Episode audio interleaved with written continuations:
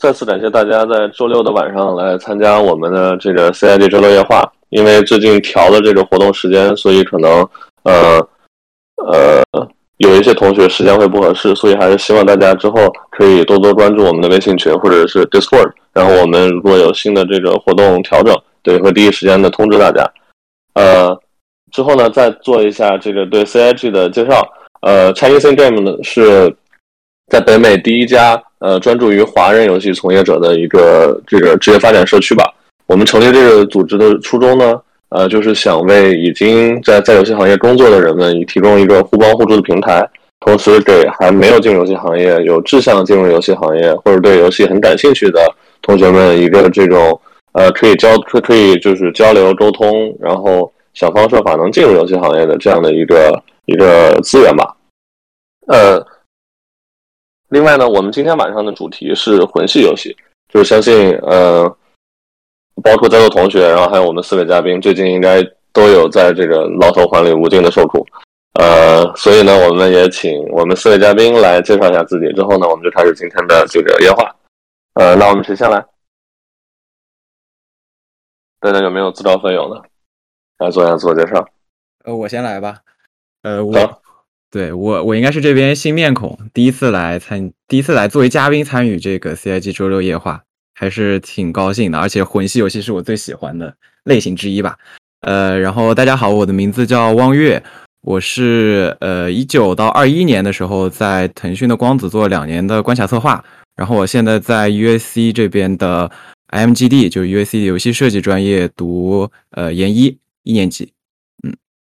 啊，然后我第一次，我第一个接触的魂系游戏是那个《血缘 》。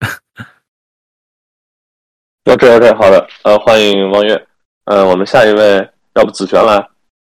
啊，好好，其实我也是第一次参加这个 CIG 的活动，嗯，然后前面是前同事，呃，前前算前同事吧，因为我现在就在腾讯上班，然后腾讯的那个就是游戏研究中心做一些游戏分析研究的工作。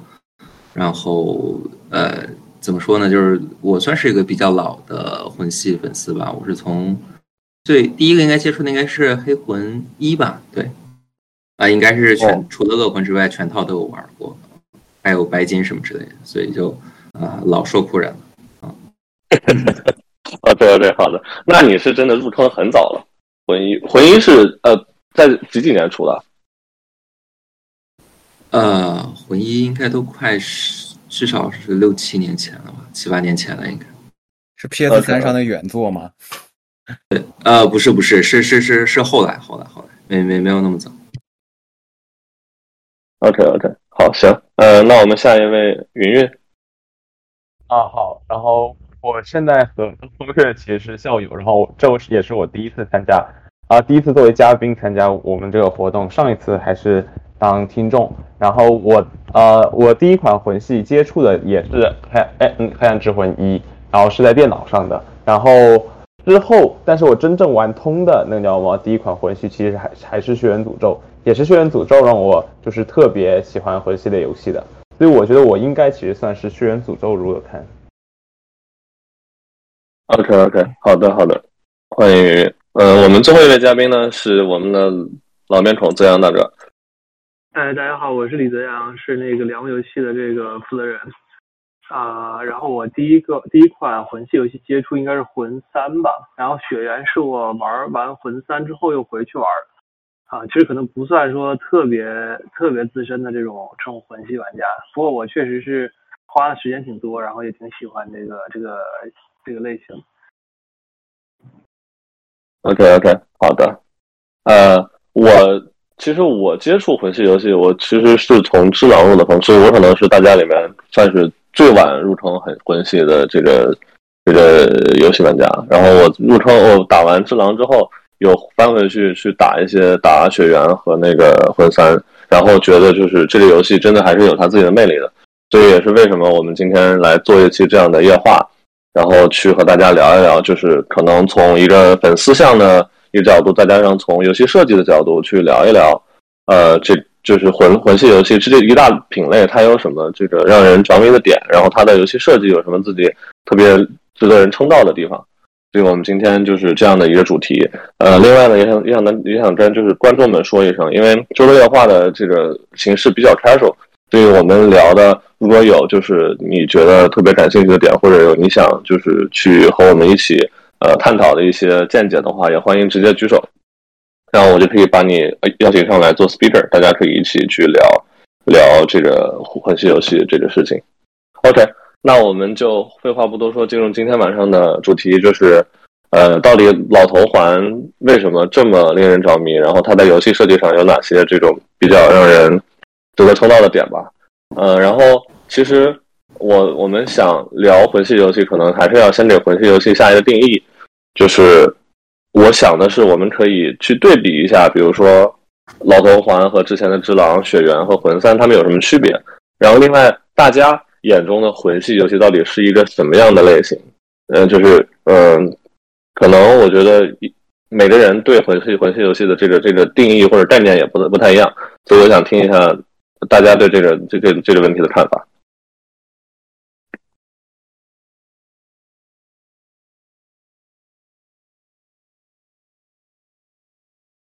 我们有没有人愿意先来？我先来说一下。我先来说一下吧。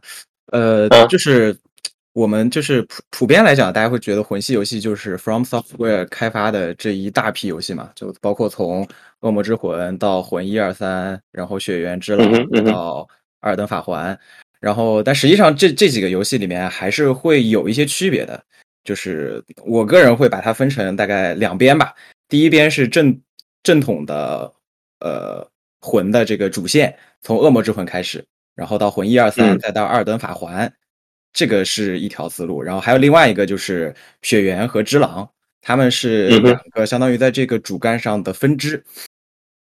然后，呃，作为这个主干上的游戏来讲，恶魂和呃几三部黑暗之魂，呃，我觉得要定义它的话，它这个要素还是挺多的，呃，就是比如说从。就就就是要素实在是太多了，我只能举几个例子哈。比如说，在至少在战斗上来讲，呃，魂魂系列的游戏和其他的游戏的一大区别就在于它的动作是比较慢的。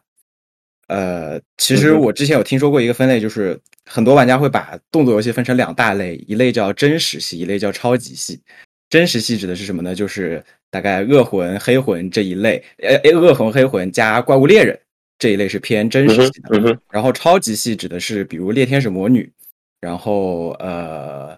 再加上呃鬼泣，这些是超级系的，就是他们在动作系统上给人的感官就会很不一样。像怪猎的传统的作品和黑魂、恶魂给人的感官是迟呃迟缓，动作的前摇长后摇长，你的每一个呃这个出招都需要经过深思熟虑。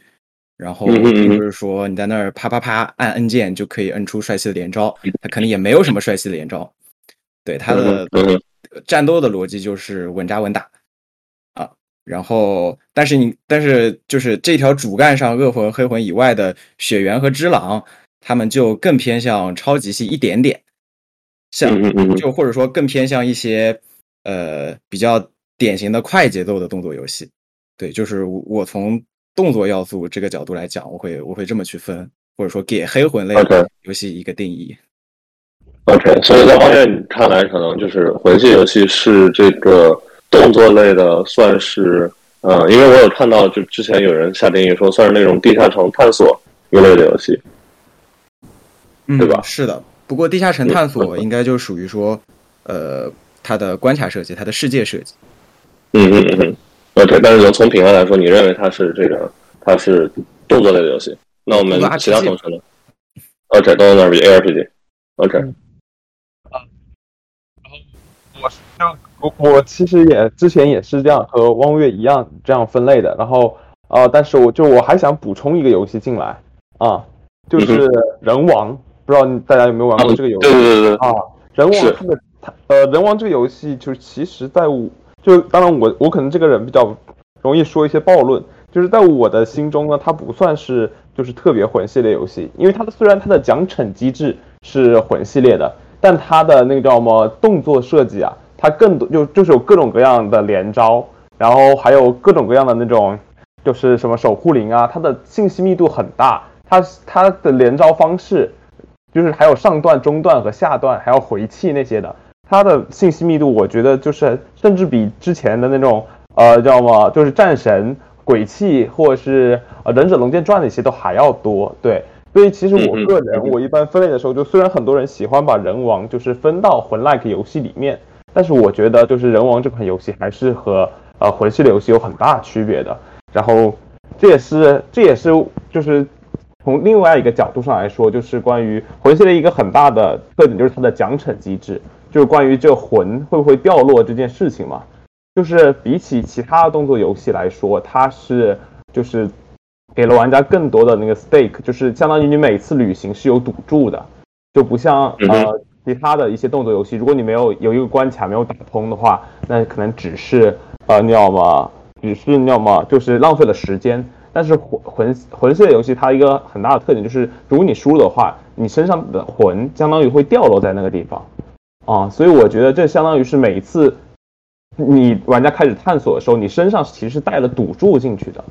这也是我个人觉得魂系列它一个特别有意思的地方，就是，呃，它它的要么。它的战斗系统其实没有像说什么像鬼呃像鬼泣那样子需要那么多的练习和操作那些的，它的战斗系统十分简单易懂，就是闪避和攻击相当于是两个环节。但是就是但是它它的那叫什么？它的每次这个赌注，就我觉我觉得魂系的游戏就更有点有点像那种呃有点像一个人在赌博一样，就是规则很明确。但问题是，这个在建立在这个规则之上，你自己是身上是带了你的赌金，就是你的魂进去的，所以就会更加吸引人一些，并且它的学习成本其实并不算大，就只是说它在动作战斗方面的学习成本不算大，不像呃就是鬼泣那种，你还要背去背它的出招表啊，想到怎么样才能打出更好的连段呢？这样子，我觉得它的它的奖惩机制和它的这个动作设计是是就是结合的十分好的，就像人王的话。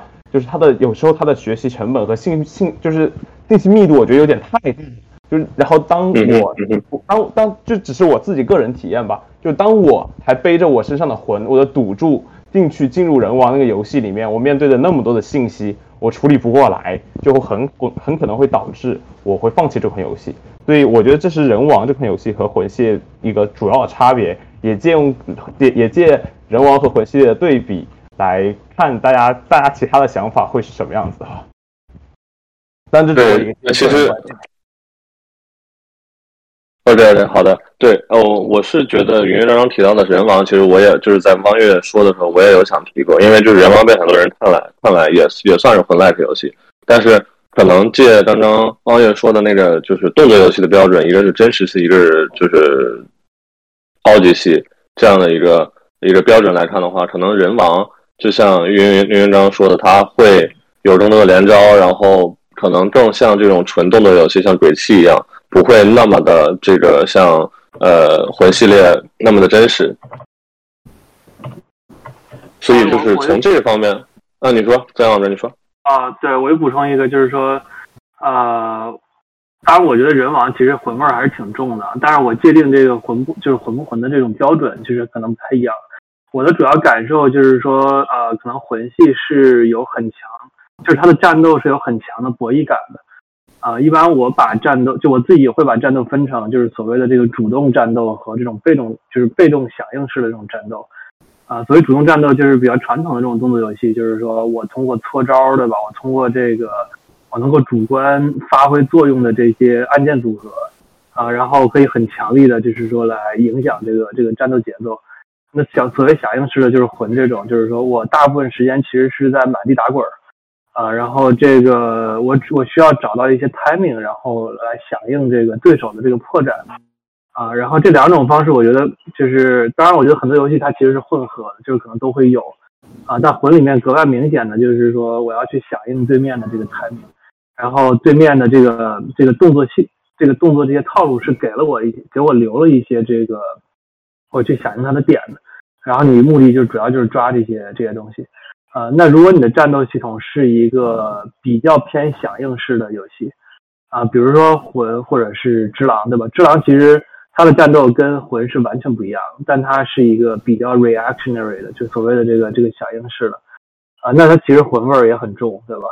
呃，那这个人王其实两者都有的吧？人王在这个怪的设计上，其实它也借鉴了魂，就是啊，一是说怪很强，二是说怪会有一些 timing 是给你留出来，其实你可以用 R 一就是打过去也是可以的，即便你不那个去主动的去组合你的这个攻击方式。但人王也留了空间，就是说你可以通过组合一些按键，啊，然后获得这种更强的这种连招的这种感觉，啊，那这个好处也显而易见，就是说啊，你觉得自己更帅，对吧？你你觉得自己动作系统可能更丰富，然后能够影响的这个这个结果更强，然后就是更就是说更有这种传统意义上的这种动作感。当然，负面效果可能就是说你学习成本更高，然后这个信息密度更大。那如果把你跟怪的这个这个一场战斗作为一个单位，对吧？比如说你在这一场战斗里面，那你的这个 cognitive load 就是你的这个这个这个认知负载可能是固定的，对吧？那啊，明显你的响应的这个，如果你需要响应的事情越多，那么你能主动做的事情越少啊。所以我觉得魂可能只是说，哎，在这样一个战斗过程中，他做了一个取舍，就是他非常倾向于你做响应。啊，但不太倾向于你做这种主动的这种影响，啊，但人王可能两个都想要，就是我又要玩家想，又要这种魂味体，然后我又要玩家去影响他，然后打出自己这个这个比较帅的这种这种风格，啊，那他就会觉得说信息很过载。我自己玩人王的时候，我也有这个感觉，就是什么上中下段这些东西，然后这个啊，我又能够搓什么什么 R R 一接完之后还可以再连一个什么东西，我觉得信息过载是是挺大的。但是回到魂味儿的话，我觉得主要的特点可能就是这种响应式的，啊，就是满地打滚，然后找空隙这个去去攻击对手的，啊，但是我不可能不追求攻击姿态帅，啊，但是另外一个角度就是说，其实也没有什么东西阻拦我攻击姿态帅，对吧？就只要我的 timing 可以出来，啊，其实我用 timing 这种博弈感可以出来，那如果我的攻击是很帅的，其实也不会影响他这种就所谓 so less 的这种这种感觉。啊，虽然魂本身不做这个事情，魂本身还是就是说沿用了这个比较传统的这种呃动作偏慢啊，然后这个呃就是 timing 非常清晰的这种方式，但我觉得也存在一些其他的方向，就是说你的动作依然是可以帅的，就但是你的 timing 依然是一致的，就是你并不会说 compromise 这种 timing 和这种响应式的这个体验，但是在这个空间里面尽可能去找这种，比如说整体动作感觉更帅。然后我觉得这个是可能你既做，如果说我们又要做一个魂味游戏，但是又想跟魂有比较强的差异化，我觉得这个也不能说比较强嘛，就是又有点跟魂有一些差异化，或者说满足一些更强的这种中二的这种幻想。那我觉得这算是一个角度，就是可以去找这种是否存在一个空间，就是动作更帅，但是 timing 不被这个呃 compromise 啊。但是从 level 角度，我觉得就是说，刚才有我忘了谁提的那个银河，就是。其实我觉得魂可能就是一个三 D 版银河恶魔城的那种那种结构，对吧？就是通过这种通道，通过这种空间的这个这个呃引导，对，然后通过这种 look back 的这种这种走廊啊，这种这种场景结构，然后让你有一个这个呃，就是就这这种这种 level 的体验，就是很那个银河恶魔城那种啊。基本上我我感受就是这两个点吧，就是一是说 level 是这种可能就是一个三 D 的银河恶魔城这种感觉。二是说战斗是比较强博弈感，比较强这个响应式的这种风格。OK OK，好的，张老师。呃，子璇，你有什么想补充？我看你一直开着麦。嗯，对我再补充一点，因为大家其实呃动作上说的还蛮多了，然后我只说一，就是都说的很好，我就加一点，就是它有个很重要的叫精力条。就大家刚才说的所有这些东西，其实有一个重要的基础，就是我有精力条，所以我被迫只能做，比如说只能看三四道，然后我就僵在那里了。然后就不能再看了。其实这个是一个啊，它限制你，让你成为那个就是咱大家说那种被动的一个重要的方式。基本上在它之前，你很少看到有动作游戏说就是这么去限制大家去做这个动作。嗯嗯嗯。然后另外的点，其实我觉得就是你就不能单说它是魂，是因为呃，就是动作游戏。那很重要的还是刚才包括大家说的，就是它的关卡设计。这个是魂这么多代以来非常重要的一个，就是。呃，你的这种就是比如说怎么设计支线，呃，怎么去设计它的怪物的路线，包括黑黑魂一那个特别经典，就是我所有的这个呃都是连通的，对吧？所有的地图全部是连通的，我可以从 A 走到 C，走到走到 D，然后最后又走回 A，这种就是整个的打通感啊。甚至你可以说它其实就是个很小的开放世界，只是有很多限制的开放世界。而且就是它很重要的是它的这个就是呃全部所有的魂类游戏的这个审美啊美术风格啊和它的这个就是世界观，还有它的碎片化叙事，其实结合起来给你打造了一个就是说特别让你就是呃怎么说呢比较就是有沉醉感的这样一个比较高审美的一个东西吧，我觉得。啊，而且它还有就是，其实大家都没有提，就是它很，就是也不叫它难吧，就是说它有这个学习成本。就我也不太喜欢说魂是一个特别难的游戏，它是一种就是说你要去学习，比如说你要走走遍这个地图，你才知道哦这儿有一个坑，对吧？这个上下面会掉个小怪，啊，或者说哎就那那里有一个那个有一个视角杀或者怎么怎么样之类的，或者就是包括那个 boss 的话，也像刚才大家说的，你要去观察它。看他的动作，去找到那个你可以去那个偷输出的机会，你看他什么时候出手，什么时候不能出手。所以最后其实你的数值，它的数值增长其实并不强，更强的是说在玩了这一套之后，其实你自己玩家自己变强了。就你感觉这个就真的玩到后来，你觉得那些最开始看来很很很可怕的关卡，你走的跟逛街一样，因为你知道所有的这个坑，知道所有的陷阱，然后所有的 BOSS 都跟亲人一样，对吧？你知道他对吧？他他屁股一撅，你都知道他下一个动作是什么。就这是一个其实魂给人带来的，就是魂类游戏，我觉得一个很重要的特点，就是最后是玩家自己啊变强大了，变熟练了啊。就大概我对魂是有这些想法，嗯。OK，好的，对，就是刚刚子璇说的这点，我其实也很赞同。就是他可能首先在这个数值上不会有特别多的成长，但是从剧情上或者说你对这个呃世界的认知，其实也是一种很强的正反馈，能不停的吸引玩家去去去去受苦啊，然后。呃，不，从通过死，就是死亡，其实也是一种学习，在魂类游戏里面，你了解了这个怪怎么去出招，或者这个就是关卡怎么走，然后之后再去过，当你过了的时候，那个成就感真的是很强的。另外，还有子璇提到的这个精力草，其实也是今天我们下一个我蛮想聊的话题，就是涉及到这个游戏的资源管理。因为我在做做做做做这期节目之前，我查了一些资料，就是好像精力草是从黑魂一之后才有的，对吧？然后是就是通过这个呃中信，然后他设计这些东西之后，其实把这个精致草这个设计带到了其他的很多游戏。然后呃，就是那这个也就涉及到这个游戏的资源管理，或者说就是通过有限的资源，然后玩家呃可能说游戏设计组可能可以更好的去控制玩家的这些行为逻辑，包括就不只是精致草，还有呃比如说这个每次黑魂，包括直狼它的呃回回血的葫芦或者回血的那个药瓶儿。然后每次就是回到呃这个存储点就会会这个蓄满，然后之后就一共只有呃几瓶药或者几几口药，然后支撑你去走下面的关卡。大家对这个资源管理的设计是什么样的看法？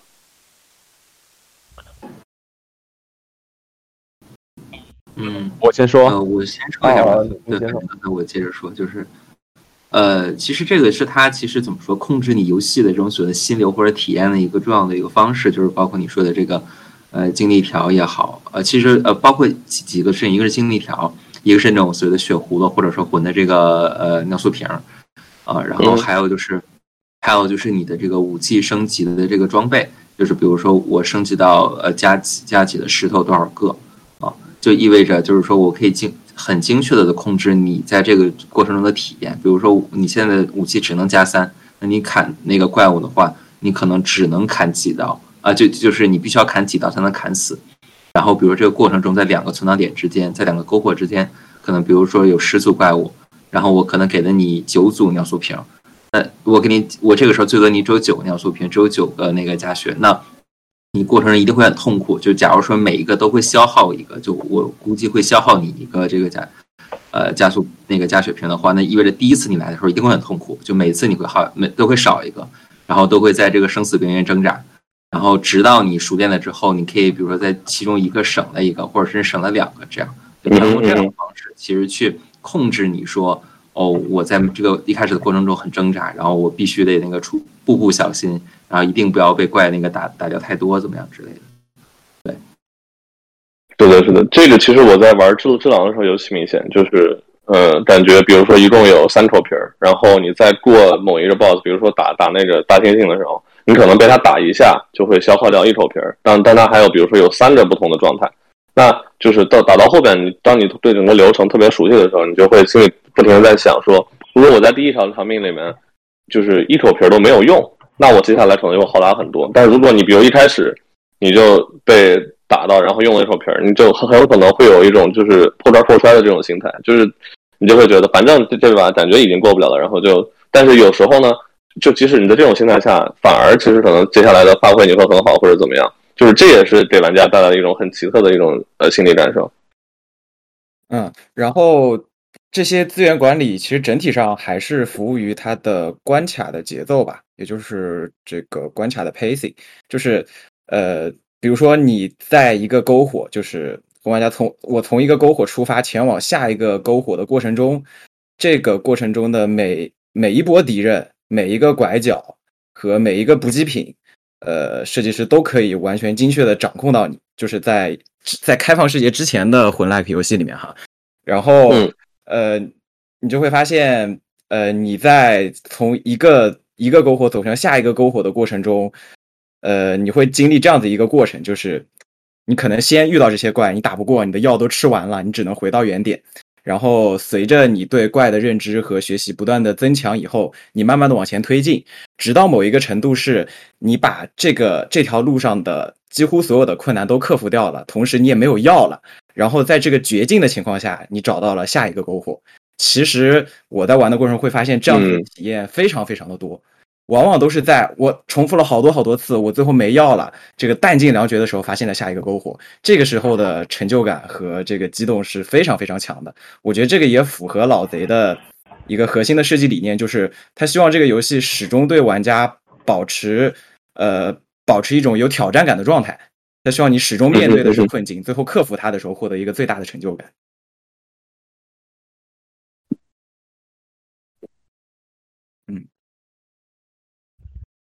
对对是的，因为我也在想，就是呃，可能对于我来说，我的我的样本量比较小，就是智狼，然后智狼里边很多时候就是会有那种，你会会有一种感觉，就是他把真的把那个就是佛像的点安排的，就是可能你最开始你看不到，但是当你真正需要它的时候，你找到的一个就是会有很强的这种呃成就感，然后能不停的吸引你去去往下一个去走。对，对我我补充一点就是说。其实，在老头环里面，这个感觉是变弱的，对吧？就是说，你在这个开放世界地图上面，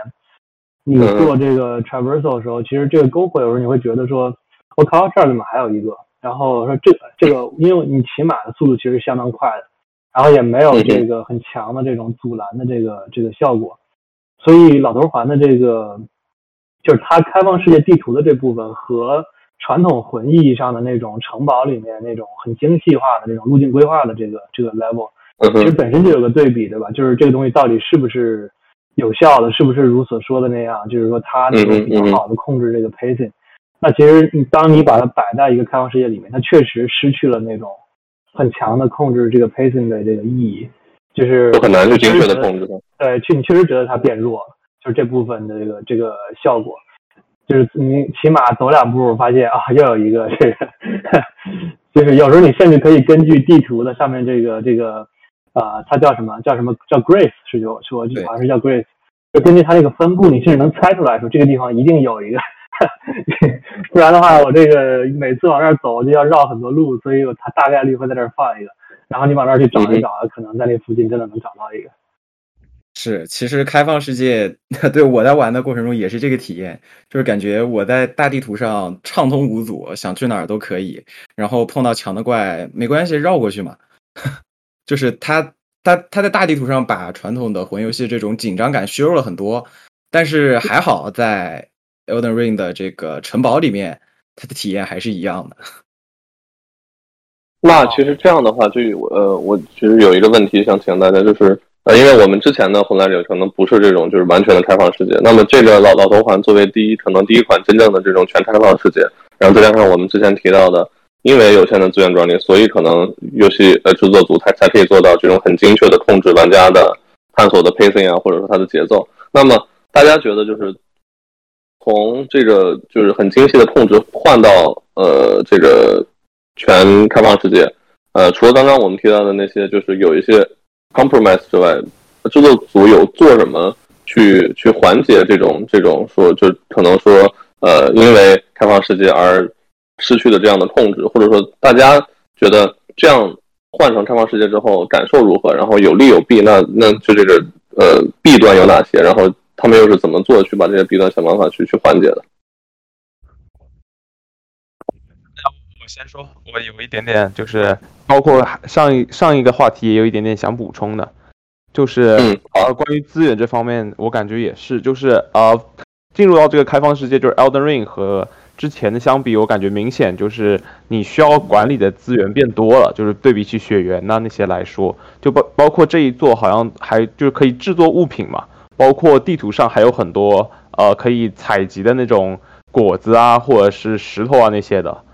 啊，然后我感觉是啊，然后我感觉这个开放世界，我感觉确实是一种，我觉得算是一种妥协吧。就是因为呃，我我当然这我自己的想法，我自己是这样想的，因为它是开放世界，就实际上是降低了它的呃，你知道吗？上手难度的啊，因为我觉得就是呃，但当然这我可能想的比较商业，就是魂系列这个游戏，它就它积累几部以后，它的名声和口碑都已经在这里了，它就是就是就是魂系的，对于他们的来粉丝来说，他们下一款魂系列是一定会买的了。但是他们他们需要想想方法让更多的玩家进入这个游戏，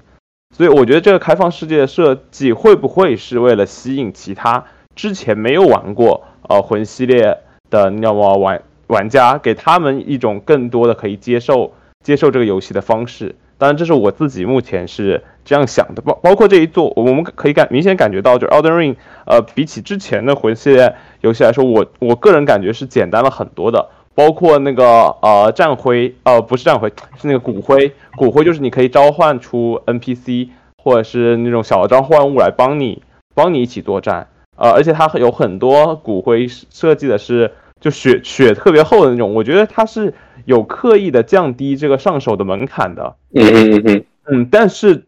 另一方面我觉得呃他也。就另一方面，他也保证了，就是你那个第一第一个 boss，就因为我觉得魂系啊，感觉它一直有一个你知道吗？很有趣的点，就是它的第一个 boss 是会稍微就是在在你很完好很完美的一个心流一个 flow 里面，稍微再加上一些些难度的，就它不会让你第一个 boss 过得那么轻松啊。然后我个人感觉这是一个很就是这这会不会是一个他们保证就是魂系列口碑的方式？因为你愿意。过第一个 boss 的人肯定是愿意把时间花在这款游戏上的人。我当然这只是我的一点个人想法，但我觉得会不会有这一方面的呃元素在？就是你你会从第一个 boss，就比如说魂三的古达那那种里面学到很多东西，然后你会真的愿意就是把你的时间，就是当你过那个 boss 的时候，你已经开始喜欢上这款游戏，开始喜欢上这个受难的感觉了。啊，我个人认为会是这样子，但是这一座就是 Elden Ring，我们感觉我感觉是降低了很多难度。当然，它包括它在呃，就城堡里面都也没有说像像之前就是玩血缘那样子有那样子的压迫感，因为确实有时候你真的可以猜到，呃，它那个下一个转角可能真的会有一个就是赐福，有一个存档点。啊，我觉得它这一座是降低了难度，为的可能会是为了更多的玩家可以接受，包括它也把游戏地图设计成了啊，你知道吗？现在最流行的开放世界，所以我觉得这会不会是他们就是这样设计和妥协的一个原因，是为了就是将魂系列以魂系列粉丝以外的人也拉入这个坑。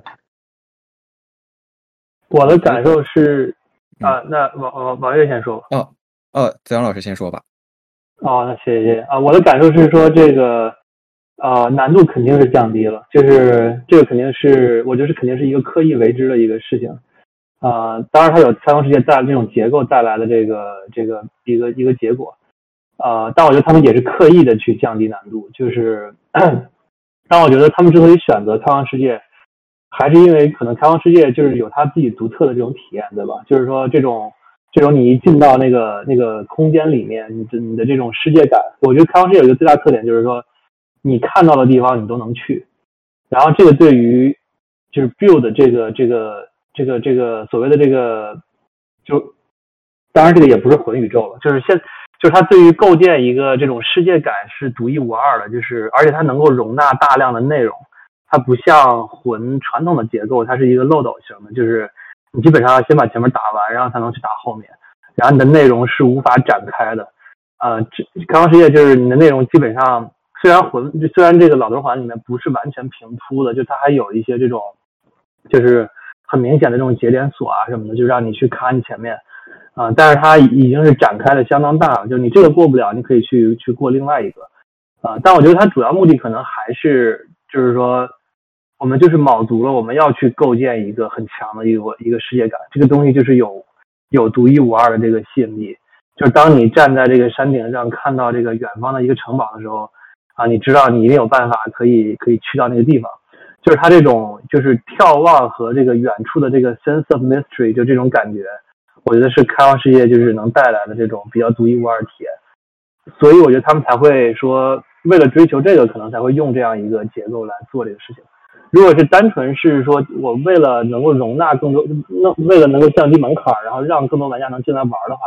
其实魂里面也可以降低难度，对吧？就是魂也是有途径这个降低难度的，它不需要寻求这个开放世界这个方式，这个东西做起来还特别的累，然后这个组织难度还特别大，所以我感觉是说。呃，他们应该就是主观的追求一个这种世界的这种体验，所以才会去去做这个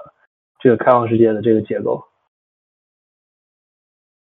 对我的我的观点其实跟泽阳老师一样的，我们这个问题 其实就就很大了，相当于是我们在问艾尔登法环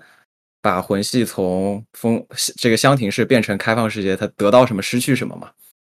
对，可能我们之前大家都说的，失去的是一部分的这种贯穿整个游戏的那种紧张感和刺激感，但是他得到的，就像泽阳老师刚刚说的，我的世界构建，整个游戏世界构建更加合理了，然后呃，可能更多的新玩家能够进来了，这个是结果，不一定是目的，就结果是可能更多的新玩家能够能能够进来了，然后还有就是大地图确实。呃，让整个世界你会觉得说，啊，这个世界终于终于变得像是一个真的了。就是开放世界其实是符合人类的对世界的认知的嘛。你之前的那种种种封闭式的关卡设计，会让玩家觉得说，为什么就这么一个门槛，我不死人就跳不上去呢？对吧？种种这种违和感，你在开放世界中都会呃变得弱很多。然后，刚刚还有一个很重要的观点是。呃，子阳老师也说了，就是他们的这种设计是有意为之的，这个我也很认同。因为在即使是在开放世界中，呃，关卡设计师也有无数种办法来不让你去到某个地方，对吧？比如说，如果大家玩了《艾尔登法环》的话，会发现说，我的第一个区这个 Limgrave 尼姆格福往北边去，呃，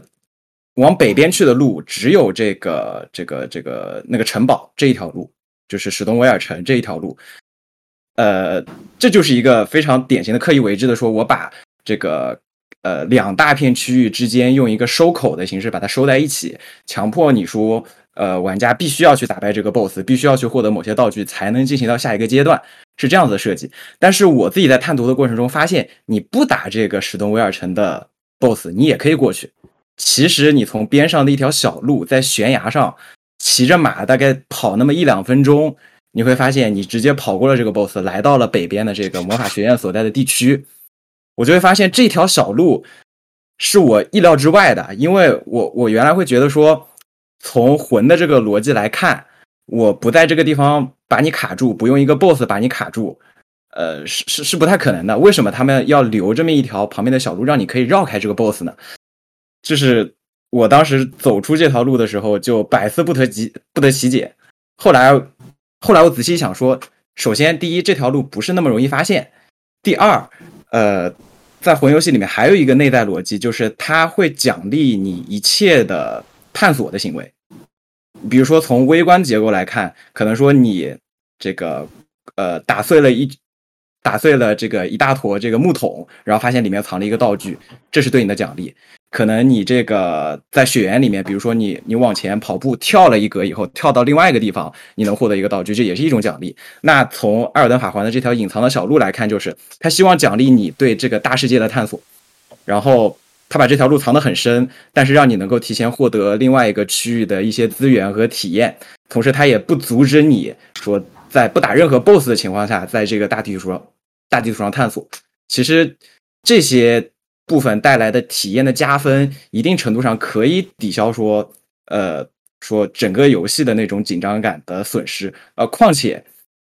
作为一个整个流程可能长达几十甚至上百小时的游戏来说，你要让玩家在这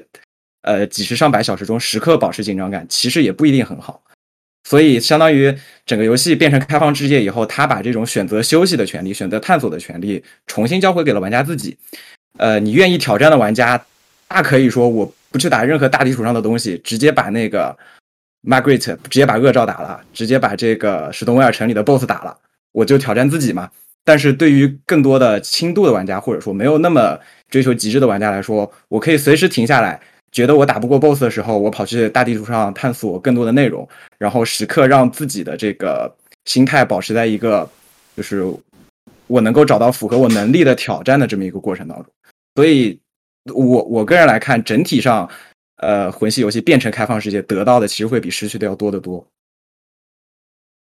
那我再补充一点，就啊，子璇先说吧，子璇先说吧。嗯，哦哦，没有，我只是想顺着刚才那个，就是这边同学的。就是因为我觉得也是这个感觉，就是说开放世界其实是也像泽源大大说的，就是呃，当然我我会更觉得它是一个魂类游戏的一个演化的一个自己逻辑的发展的结果，就是因为其实魂类游戏它很强调一点，其实就刚才大家说的那种我的探索感，原来只是我在一个小场景里探索，在一个就是关卡是是一个精心的掌控下的一个探索。我可以发现一个宝箱，对吧？我可以越过一个隐藏门，发现一个怎么样的东西，或者说我巧妙的躲开躲开了一个怪物。那其实，在中在中间这个探索感是我呃提供的一个很重要的一个体验。这个对玩家来说非常重要，就是几乎呃应该几乎那个所有游戏都没有毫无意义的岔路。就我说前前面那些做，就他有可能是故意玩你那种，放了一很垃圾的东西，但他也是故意的告诉你，这这么简单的这个支线，他放的东西其实就是就是就是这么菜。或者说他在一个很隐蔽的地方一定会放一个高价值的东西，就他是奖励你，像刚才那个同学说的，就他他要奖励你这种探索感。那探索的话，其实最好的这个结结构之一，其实就是开放世界。我只有世界足够大，我才能把这个探索感做到一个极致，我才能有足够多的场场景，呃，足够多的这个给人这个探索感，才能去去展开啊。所以说，我觉得他其实选择去做开放世界这种类，当然我不会觉得它是完全的，因为它里面其实有非常多的这种。呃，大的、中的、小的这种当阵，对吧？就但这整体这个结构是这种开放世界的，我觉得是他自己这样一个国内游戏的一个呃演进的必然。而且我觉得他这做的节奏其实也像大家说的有很大的变化，就是原来你碰到一个呃，比如说比较难的怪，那其实就是在国内游戏里，你的想法是说，对吧？呃，我要去怎么去解决它？啊，我要去那个，就是去找它的这个解法。那这座其实变成的是说，当我发现，对吧？因为其实它是存在这种就是数值碾压的。比如说同一类小怪，就比如那个就最普通的那种士兵，在不同地区，其实那个它的血量、攻击力都是不一样的。相当于是说，如果这次就变成了不是说我去原地思考我该怎么办，而是说我去想，那哦，我要回头去探索，或者说哦，我要去在地图其他地方去找这个解法。我其实在这个游戏中，现在就是有两个非常大的分，就是两派人，就一就就有一派真的就不能接受这个事情，他就哦，我为什么就是为什么在此如在这个地方如此吃瘪，或者说就原来尤其是些老魂玩家，就我就不服，我一定要就是就是头铁把他打过去。我其实就属于这种就是 就是那个比较气，也不是气强派吧，就是头脑比较 比较容易灵活的那种老 S。我的想法都是什么？有很多大家抱怨的地方，我都是前行啊，然后正义的这个正义的毒飞刀啊什么之类的，然后就，但是我觉得成就感也很强，就是它其实给了你更多这个更多的解法。我我一向觉得这个魂类游戏是一种，是它出题你解题的过程，只是这一次的这个解题方式变得其实更加的多样化，它不再是单纯的那种就是我拼刀，然后我我数他两刀，我一刀这样之类的，大概是这样。对，哎，我也我也我也有这个相似的感觉。啊，其实我觉得这个回又回到刚才说的，说你开放世界就是说获得了什么，这个损失了什么，对吧？就是刚刚子璇说这个，它是一个魂系列思路的一个自然演化。其实我也有类似感觉，就是说，如果你魂三已经做了，对吧？然后只狼已经做了，啊，那你下面应该做什么？作为一个游戏公司，你天然应该迎接的挑战是什么，对吧？你肯定不是做一个更大的魂三啊，你可能天然的就会往这个开放世界这个方向想，因为它符合了这个。就是你之前魂三里面这种很强的世界构建的这个这个诉求，对吧？就是它提供了一个更好的基础，让你来做这个世界构建。啊，然后所以其实我觉得它会它会是一个很比较自然的一个选择啊。然后还有就是刚才提到的说这个啊，就是说就是刚才有说到说呃，像魂就是老头环之前的这个魂系列，呃，你不会感觉到自己是特别强的数值碾压。呃，你可能更多的感觉到自己是通过学习，然后通过这个，就可能有一些背板的这种元素，然后你了解这个怪的这个 move set，然后你能够比较有效的这个击杀他们。但是在这个这个呃老头环里面，我确实也感觉到，就是我是把它当成一个 RPG 来玩的。就是如果我这个地方我感觉明显不好打，啊，就是甚至这个不好打的程度还没有说在魂三里面我遇到一个坎儿的那种不好打的程度。我都会立刻转向，然后去其他地方去去刷魂啊，或者是摸洞啊，或者是找装备啊什么的。就是我不再去跟自己死磕，就是说我一定要去过这个这个 boss 或者要过这个 level，而是说我我一当我意识到说我通过数值的这个增长，我可以很容易的回来，然后克服这个区域的时候，我就会放弃这种特别强的这种。就是我要去学习对面 move set，然后跟他博弈的这种，就是这个这个这个这个劲头。我觉得这可能也就是说，至于是损失还是好处，很难说，对吧？就是，呃，但是它相较于它传统的这个模式，我觉得是会有一点损失。就是你没有再提出那种很强的要求对于玩家，啊，就是因为我因为它现在数值空间也变大了很多，就是包括等级啊、武器强化，啊，还有提供的这些额外的这个工具，它确实提供了很多这种。你不用费特别大力气，就比如说我，呃，通过前期的刷和找这个装备，然后呃做了一个这个双大大曲刀的这种流血 build，那很多这种地牢的 boss 其实真的就是就是 A 过去的，就是平砍就是砍过去的，就是基本上没有那种魂体，就是基本上就它当成一个，就是就是一个普通的这种平 A 的式的这种动作游戏来来打，呃，所以也许这个方面算是一个一个损失吧。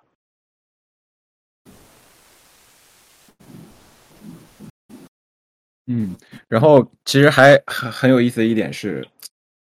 对，确实确实在感觉上，它它更像一个 RPG 了。虽然本来，呃，可能在整个魂系列里面，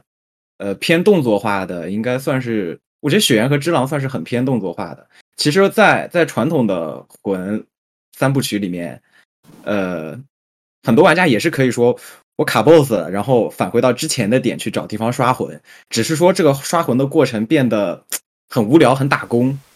而不像说在老头环里边，你这个打打不过一个 BOSS，你还可以去大地图里面，你在大地图里面可以看到更多的这种 scenery 这种奇景，你看到奇景，你还可以打打怪、刷刷级，相当于整个 RPG 的打工的过程在开放世界里 变得更有意思了。对，但是。呃，对，然后我们刚刚还还讲到了一点，就是关于探索。我一直对探索有一个比喻，就是之前的魂系列的探索更像是洞穴探险，而不是一个类似塞尔达那样子的一个大世界，塞有无数元素、无数秘密等待你去探索的地方。洞穴探险的特点是什么呢？就是你不知道前路是什么，你只有有限的光源能够照亮有限的区域，你需要通过这有限的区域的信息来推断出后面有什么。所以，即使洞穴探险是一个偏线性的过程，它也是能够不断的吊起玩家的，或者说是这种探险者的好奇心的。就是你只能看到你眼前的，你可能看到远远远的地方，在在魂里面是你看到远远的地方有一个城堡，那个城堡的墙边上站着这么一个敌人，你知道这个地方可能是可以上去的。但大部分的时候，你是在就是看着自己的眼前，然后慢慢的往那个未知的黑暗的地方去推进，这样的一种感觉。但是在开放世界里，它的探索的感觉就完全不一样了。呃，你在老头环里面的探索是，我可以用这个地图上的望远镜去看一整片地区，它到底长什么样。我知道那个地方长什么样，它那里可能有一个，比如说城堡的废墟，或者说有一个巨大的敌人。然后我在有明确的目标的情况下去打败它。这两种探索感，其实在开放世界里，在在老头环里是结合在一起了。洞穴探险的部分在那种地牢城堡里面。然后这种开放世界的探险就是在我外面的这个大世界里面，其实它整体的体验更加的丰富了。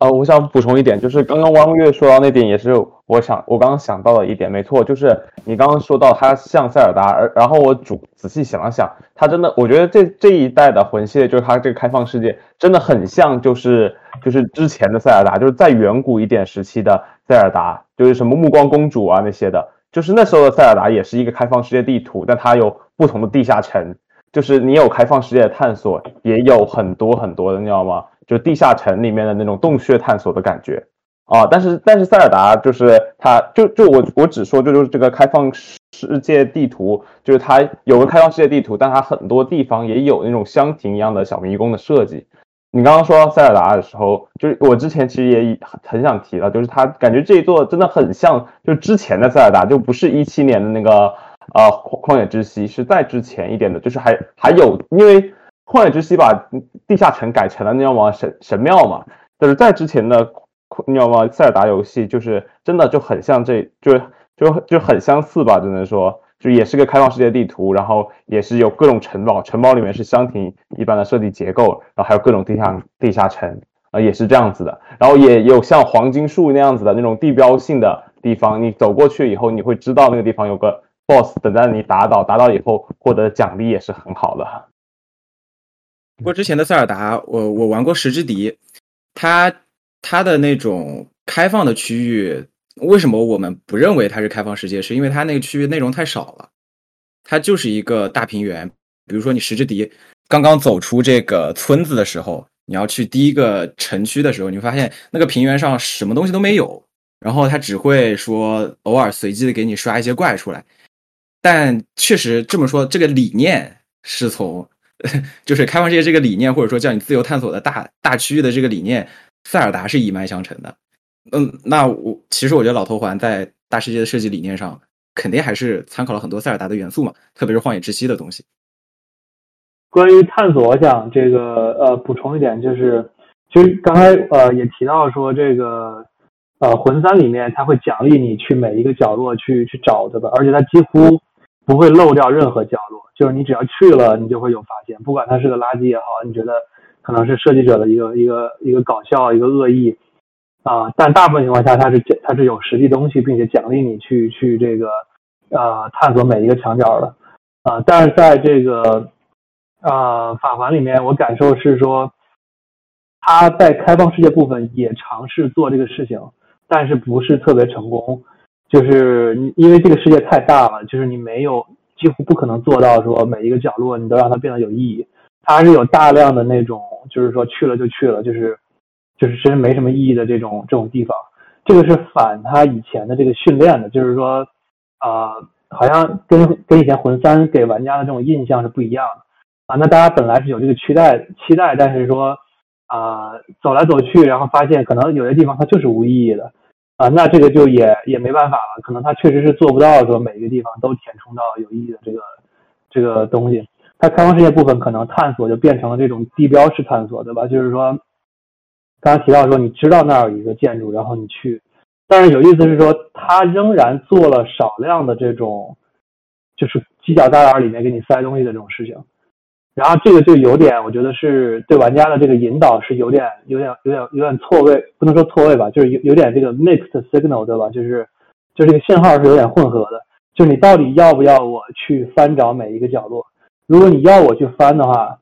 那这个角落太多了，然后大部分角落又是没那么有用的，这个事儿就变得一个很疲劳的一个暗示啊。那如果说你不要我翻的话，你又在某些地方我意外去到的时候，你又是有东西的。啊，然后这个东西就就变得，我觉得是它这部分就是处理的不是特别好的。你要么比如说，你可以完全导向一个地标式探索，对吧？那我就知道说，我也不用那么疲劳的去每个地方都去翻。啊，那你要么就是你再努努力，你再多做点，然后让这些角落里面就是说意义更强一点。啊，那这个那我也知道说啊，你这是在训练我去去做这个探索和翻找，那我也会更愿意去去做这个事情。现在我的感受就是说，有时候。去了之后很失望，因为这么犄角旮旯一个地方，我猜你应该会放个东西，但是没有啊，可能设计者就觉得说没必要了，或者说没有东西可放。但有时候说，哦，他这个地方，呃，按照我之前就是说感受说，你可能不会放东西，但你又有一个东西，啊，那就是那如果我万一说我没有额外走那一步，我没有过来，我岂不就是错过了？就是我觉得这个信号就是比较混，就是比较容易混淆的一个状态，现在是。对这个我也很认可。我在玩的过程中，尤其是那个你要去采地下墓穴的花的时候，我发现我身上就是用来强化那个骨灰，我发现我身上一个都没有。然后地图上我去过的点好像也不像有，没办法，我就只能查攻略，然后发现它那个墓穴的入口藏在一个非常犄角旮旯的地方。但对，但我觉得这个造成这个结果的很有可能是他们对视觉表现上的一个妥协，就是他们为了呈现。这种错综复杂的地貌，然后那种大块的遗迹碎片和整个世界的感觉，造成了说，在这种美术表现的基础下，会在这种基础上会有很多，呃，会有大量的犄角旮旯的地方，让你觉得按照以前的魂游戏的逻辑有东西，但是他们的内容制作的能力又没有办法达到说让每个地方都有价值。是的，哦，我我也想补充一点，就是这个。地方当然可能是因为我没有玩到后续剧情，我不知道是不是对的。就特别是去到名气半岛下面一个地图，一个叫做并村的地方的时候，我我真的很有这种感觉，就是就是他给的那种情景非常好，就是那种人都是有有那种像癫狂病一样子的。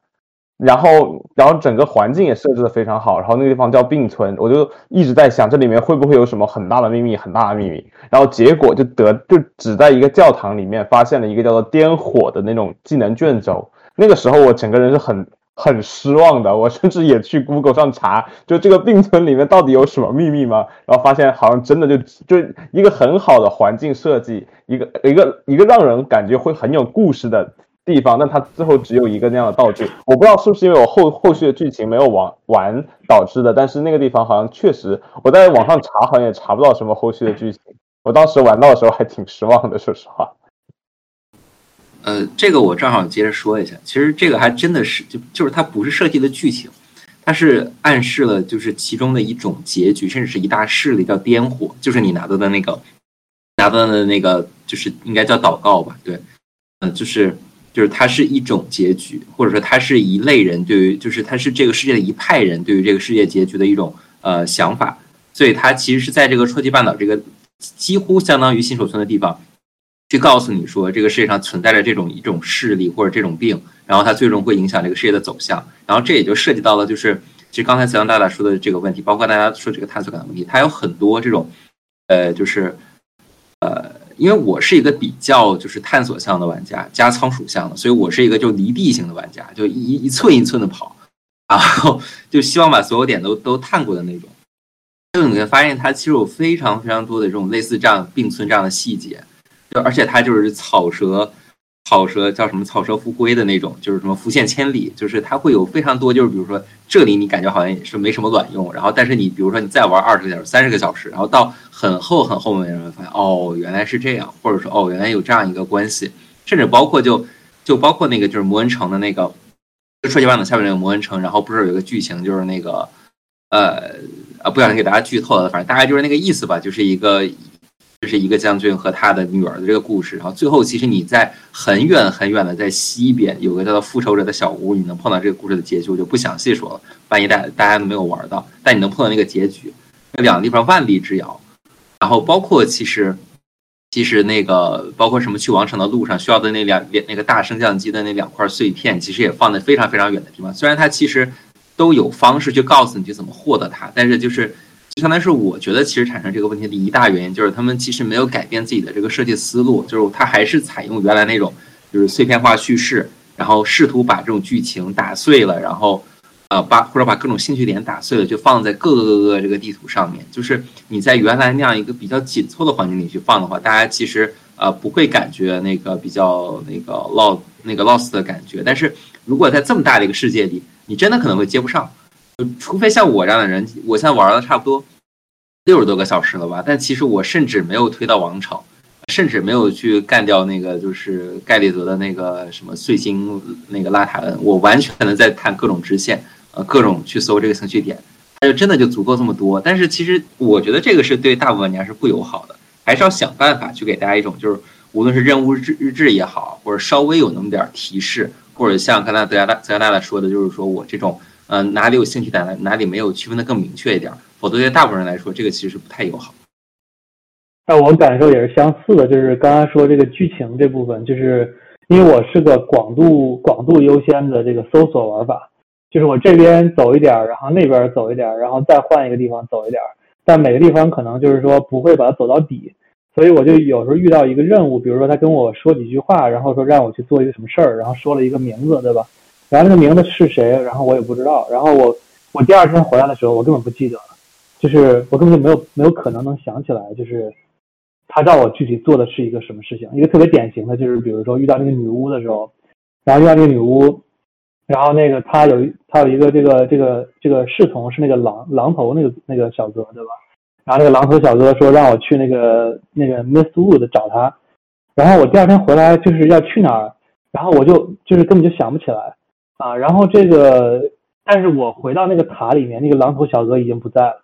就是他已经 已经去他该去的地方了。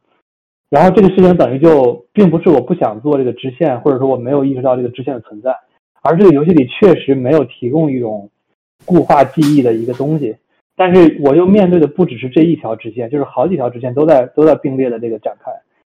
然后这个事情我觉得就好像就已经是难以为继，就是我觉得一个体验很差的一个一个地方。呃，我觉得对我其实。遇到了差不多的情况，但是，呃，以我玩开放世界的经验，呃，我就不太习惯于说，这就可能就是各个人的玩法不同，会造成说你面对的这个问题的情况不同。我倾向于，我个人倾向于的玩法就是，我如果碰到了一个支线，那我就想办法，比如说在地图上标出来，或者说，甚至掏出手机。打字把他这个名字给他记下来，甚至截个图记下来。对，然后是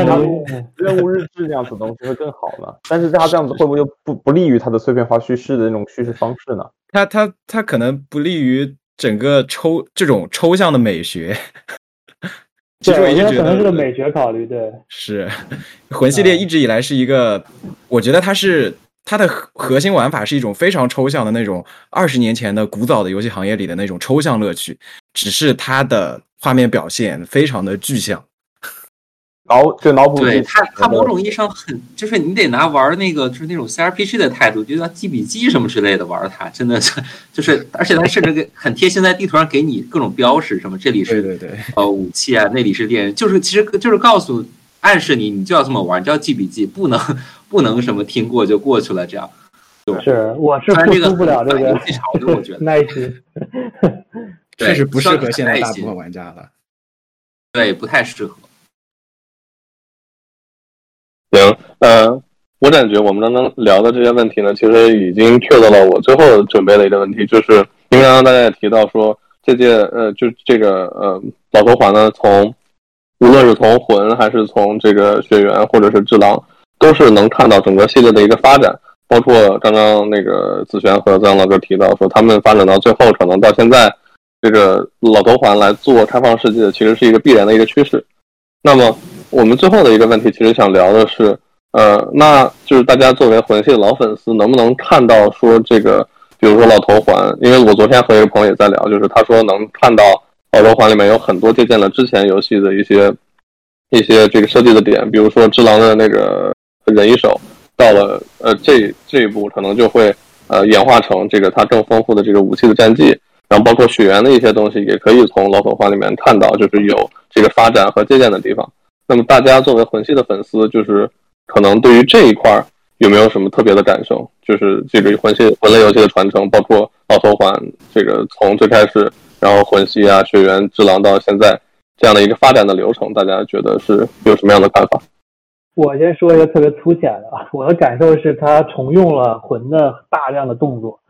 就是这个包括螃蟹啊，还有很多小怪，包括那个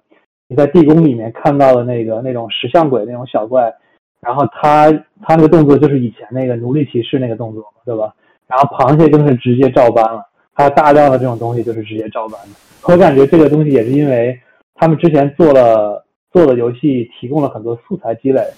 然后现在可能才有条件说能够能够在这个时间把这个开放世界这事做了啊，他如果不大量重用的话，可能很多事儿根本就做不了，就是就在这个时间框架下根本就做不下来。我对我比较，我比较呃，或者说，其实大家很很期待的是能不能看到更多血缘相关的东西。然后血缘的玩家其实一直在期待血缘二，但是发现 并没有。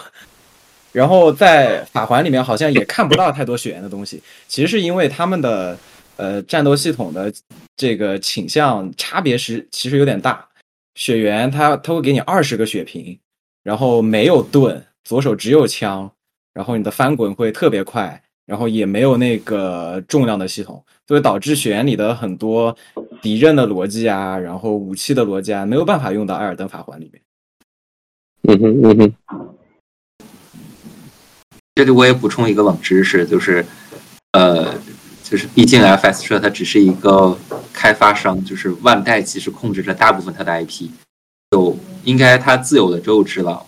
像什么血缘啊、黑魂啊、恶魂啊，这些都是应该都在那个就是 IP 的万代手里，所以就是你求黑求血求血二，应该去求万代。好像有一个是在索尼手里，应该是索尼，应该是和索尼出的。对对对对，有一个是恶魂还是什么，是在索尼手里。对，反正就是都不在他自己手里。就就就，但这一座应该是在他自己手里吧？我不太确定啊。但是反正就是这个也是个挺挺挺悲伤的故事，就是做了这么多，最后其实都不是自己的。就是传统的这种收购了，这种单机游戏开发商好像很多都是这种情况，因为他们欠这个发行商欠的太多了，就逐渐就是卖身的这种感觉。对，是这样。是。喂，那《只狼》的版权是也是在动视手里吗？还是说在他们自己手里？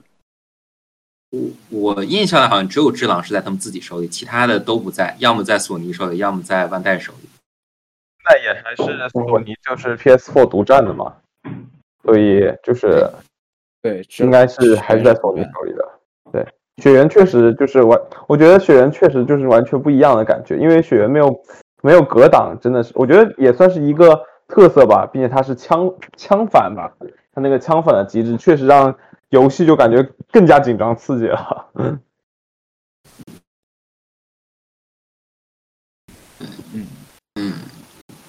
反正就是，然后除了刚才大家说的，比如说材料的继承啊，然后包括其实什么动作模组什么，其实都都基本一样。就就那个那个那个守卫，那个黄金树的那个大树的分身，其实不就是那个 大屁股嘛？那个那个 那个动作很经典。它其实有非常多，就是它能做，就是这这个也是我我觉得一直很厉害的一个地方嘛。就是你想，它整个这个包体在 PC 端只有五十个，呃，不到五十个 G，它做的，其实可能其他一般这种。呃，一线三游戏做了两百期、三百期的内容，就其实真的就是依靠它这种，就是说，呃，粗糙的画质啊，然后粗糙的画质，然后模型的画质，对，就相当于是他拿了一些就是这种比较一般的素材，但他自己的这种就是说我的搭配调配特别好，然后我的这个花样特别多，然后把这个比较一般的这个素材还有点重复的，做出了一道这个大家都很喜欢的菜，这个我觉得是。可能很多厂商就要去学，很厉害的一点，去去拼那个，去拼哦，谁的建模更精细？我觉得卷这个没没什么意思，真的没什么意思。就是它的这个这个 art direction 要远大于它的 art production，对吧？就是它那个，哎，对对对，就是这个意思，它靠审美控制。对，是我我觉得这个就应该叫场景设计师和关卡设计师的智慧。其实我我跑法环的地图有一个非常明显的感受，就是觉得它里面的东西好像。比那个之前的魂系列还要大得多，比如说它那一个遗迹就巨大巨大，然后如果你在那个东边那一块儿，就红色的那个地方，你会看到它那些真菌啊，然后树啊都特别巨大，但是它这巨大又不是让你觉得违和的巨大，而是一种，就是你你会发现它它这个整体非常强，然后你你你会好奇说这东西长这么大一定是有原因的，它一定是有一个。背后的这个，不管是世界观，主要是世界观上的原因吧，所以确实也是说，就是美术 art art director，然后美术上要做正确的决策，说我把这些一般的素材用到正确的地方，然后用尽可能少的素材，然后多的复用，甚至说把一些东西变大，然后来营造一些对世界观营造有帮助的东西，而不是让让他觉得违和。他们这个把东西变大这个事情，我好像是一以贯之的吧。就是虽然我没有玩过魂一和魂二，但是魂三我感觉就是说你面对的是那个，比如说像以前的那个，它里面应该叫做就是就是就是是叫神还是叫什么？就是那种巨人的那种，就就是啊，好像就类似一个弑神的那种故事。然后你你要砍很多这种这种神的这个感觉，然后那些人全部都是那种就是比你大大好几圈的那种那种感觉。然后你每遇到一个 BOSS，基本上都是比你大的。啊，然后这个我觉得其实这个法环里面好像也是类似这种感觉，就是说。你的对手永远都是比你大好几圈的这个这个怪，可能很少遇到那种人形怪，就是而且普遍就是人形怪都比较好打，对吧？就是但是那种体型大一圈的那种感觉，我觉得是不是为了强化，就是说你自己的这个渺小，就是为了强化它这个这个这个游戏，就是你要呃面对这种这种很有压迫感的这种挑战，然后就故意把所有的怪都要做的很大。我这有一个这个原因，并且就像。有一点点像旺达与巨像那个样子吧，就是体积巨大这个事情是最能就最节约成本就可以给令给人一种就是那种压迫感和震撼感的东西啊。然后确实我回忆一下，基本上呃魂系列呃里面就是当然除了除了之狼吧，之狼还是有一些人形怪的。然后包括血缘诅咒，血缘诅咒里面我记得好像唯一的人形 BOSS 就是那个星辰中塔的玛利亚女士，然后那个也是一个。就是我感觉很很不错的 BOSS 战设计吧，就是当你打完了那么多就是巨型怪物以后，出突然出现一个人类，并且那个人类又好看，然后他招式又十分华丽，然后但是确实他基本上都是一些体积比较巨大的 BOSS，就在我的印象中，对，尤其是把东西变大，在开放世界的时代就就变得就是它既是美学上的考虑，又是经济上的考虑，我特别省成本，几个对几个大玩意往那一放，我这空间就占满了。然后尤尤其是东边的沼泽，感觉特别明显，就是它那些其实盘根错节的那个树枝啊，然后那些真菌啊，你仔细的看，或者说就是去扒这个游戏，会发现他们都是大量的复用的素材。我只是把它变大变小，然后在同一个地方反复的去用它，效率特别高。但这个我也想吐槽一下，就是这倒不是说画质，是它这个怪物变大的时候打的时候真的很烦，这个视角我真的就是。我很讨厌这个，就是我抬头看不到他脑袋，然后他在天上砸我这种感觉，就给他修脚，被你被逼到一个视角里，然后你就被卡视角，被卡死了。就我我觉得这这这个真的很让我讨厌。但他们这个相机的这个问题，算是祖传，不能叫祖传 bug，但是也算是祖传的这个这个问题了，对吧？像魂三里面那个已经是更过分了，有时候你真的就是说死，完全是因为这个相机特别恶心，卡视角看不到，对对。那其实刚刚我们大家说到，就是比如说用五十多 G 可能做出了其他三 A 大作两百 G、三百 G 的这个内容容量，但是就是怎么说，毕竟是他们第一个开发开的开放世界游戏，再加上可能他们本身这个人员人员资源什么也不是特别够用。大家有没有碰到过，比如说会觉得，呃，虽然是开放世界，但是可能后期就会有很多这种重复的，我我可能不是说 BOSS 战吧，但是可能这种小战、小呃小怪啊，或者是这种跑图这样的一个，因为开放世界就有。很多游戏它到最后就会有一个这种，也不是弊端嘛，就可能会有一个小问题，就是会过于重复，会过过于公式化。大家觉得老头环在这方面处理的怎么样？我觉得是有疲劳感的，就是因为它的世界太大，然后它的填充是不够的，就是呃，就是填充是跟不上的。就是比如说你去洞里面，对吧？你就知道哦，我又要去打骷髅，然后要去打那些小食养鬼。然后要去打那个，如果你去那个矿洞里面，你就知道说你要去打那些，就是是是晶体化的那些那些矿工啊什么的，啊，就是它就变成了有点说你，呃，就是它新鲜感的密度没有那么高，然后这个我觉得肯定是有疲劳。对，这个我也认同，它确实是有疲劳，就主要是比如说那个龙我都打了好几条，就是差不多的。就是你你多了之后，你总会觉得就是有重复，但是我也只能说能理解吧。毕竟你要真的做个七八条不一样的龙，或者怎么着了，那那这个游戏可能要做到二零三零年了。对对，可能时间不包括时间啊、资源什么的，就放在那儿，它就是有限的，所以没有办法，可能会复用一些素材，或者说就是这种小小小小包小拽小拽的这种战斗能复用就复用吧。是，其实我觉得他们地牢。地牢确实重复度挺高的，你玩完了第一个，玩完了第二个以后，你就发现后面的都是一样的，尤其是那个小石像鬼那些地牢，但我觉得，嗯嗯，好奇，他们其实没有采用雪原的圣杯地牢的那种呃程序化生成，然后 roguelike 的那种做法。我我我倒是觉得，如果能把这个做法，呃，一部分的搬到法环的这个大世界里面来，可能体验会好一些。哎雪原的地牢还有 rogue 元素是吗？对对对，雪原地牢是随机生成的，它是一串编码。啊，哦，哦，那这样的话，可能说不定，呃，说不定他们的下款游戏可能就会就会有有这个 roguelike 的元素。是，而且但雪原的地牢，但这个，没没事，你说你说。哦，我是说它的地牢的呃关卡的组成模式，其实和很多二 D 的有那个 roguelike 的游戏是一样的。呃，就是它是模块化的组成，我这个模块内可能包含了呃一个集群的小战斗，加上一个比如说需要绕路的、需要跳跃的解谜，然后若干个这样子的模块组合在一起，其实它的体验是相当于这种这种方式组合起来，它的下限是提高的，但上限肯定是没有精致的那种地牢、精致的那种城堡那么高。嗯，雪人就很容易。但我觉得有用的原因就是。哎，子子轩，你先说，不好意思。啊，没有没有没有，我我我只是说，就是它这种就是选的，它之所以后面没有再沿用，就是因为其实这个挺呃挺反，就是和它自己一个很基本的逻辑是反的，就是因为整体上来说，魂系游戏全所有的这种就是关卡都是有精心设计的，但是一旦你把它 roguelike 起来，它就没有办法再精心设计了。就是它，我是觉得它现在这些地牢很有可能都是，比如说这些小地牢，比如差别并不大，对吧？那都可能是。很有可能他自己先 roguelike 一下，然后就是生成了，比如说一百个、两百个，然后开始一个个手调，让它就是相对不那么那个什么一点儿。因为后期那个什么调，大家其实也有吐槽，就是没什么，就是能感觉它很 roguelike，所以说没什么设计感，玩起来没什么意思，就变成了一个什么刷道具啊、什么刷东西的地方。所以说他应该也是后面接接接触到了这个意见嘛，所以就没有再弄。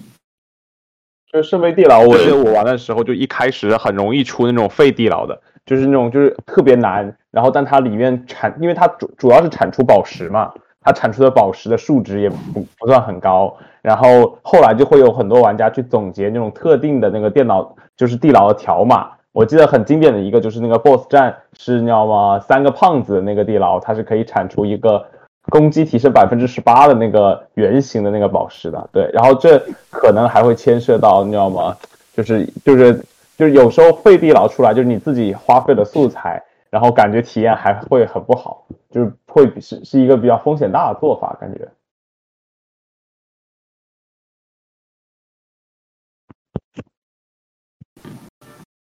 其实法环里面这些地牢，大家觉得无聊，关键还是花样不够多嘛。呃，就是不管不管说这个雪原的地牢它做的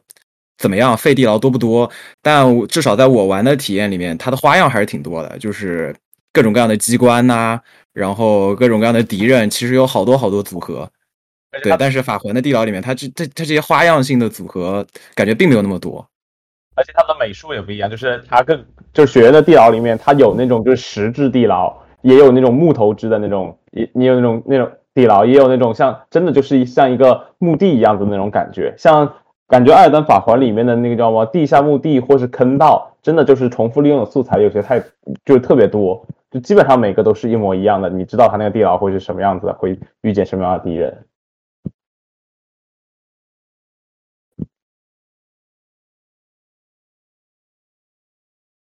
OK，那呃，其实我，嗯呃，你说你说三老师，你说。哦，我就是因为好像也没什么话题了嘛，我其实也有一些这个想跟大家探讨一下的，就是说，第一个是这个，就大家觉得这个就是法环里面这个这个开放世界这个 traversal 的感觉怎么样？就是你从 A 到 B 对吧？就是就是你在这个世界这个这个移动的时候，这个感觉是，你觉得是个好的体验还是不好的体验？还是觉得说是受到了什么限制，然后所以它必须要做成这样？